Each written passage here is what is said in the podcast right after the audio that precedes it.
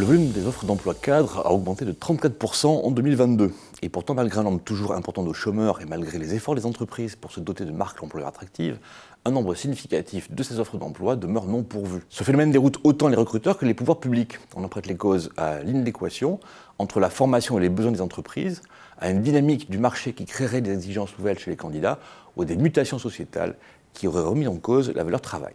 Au-delà de ces discours, pourquoi un candidat décide-t-il de répondre à une offre? Les premières recherches académiques ont mobilisé l'idée de fit, de proximité ou d'adéquation entre le poste décrit par l'annonce et les caractéristiques du candidat.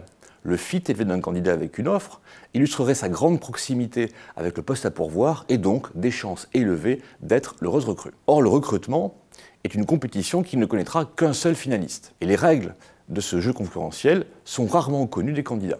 Les concurrents ne se connaissent pas, ils ignorent jusqu'au nombre de leurs compétiteurs, ils ignorent aussi qui sont finalement les décideurs et quels seront leurs critères de choix. Ils ignorent enfin quelle réalité des postes et des organisations se cachent derrière les annonces.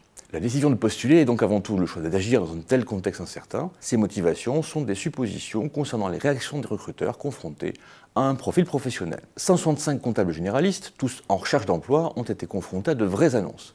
Ces candidats étaient de compétences et d'ancienneté équivalentes, mais de parcours très différents parcours très linéaire pour certains, parcours très marqué par des aides de chômage pour les autres. Les annonces ont été choisies pour correspondre exactement aux compétences et au lieu d'habitation de ces candidats. Les candidats devaient décider de postuler ou non, puis d'écrire les causes de leur choix. Seuls 46% des sujets ont choisi de postuler, et dans tous les cas, l'estimation de leur chance de succès est la première cause de leur décision, loin devant l'affinité avec le poste ou avec l'entreprise. À compétences égales, cette estimation est directement liée aux différences de parcours les candidats aux carrières les moins linéaires, anticipant d'être éliminés pour cette raison, s'auto-éliminent majoritairement.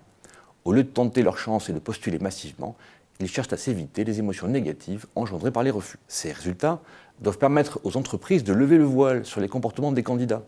Ils ouvrent des perspectives pour faciliter les mises en relation grâce à des pratiques plus ajustées aux besoins des individus car les règles du recrutement ont peu changé depuis le début de la crise économique, alors même que le nombre d'emplois non pourvus atteint des niveaux jamais vus depuis des décennies.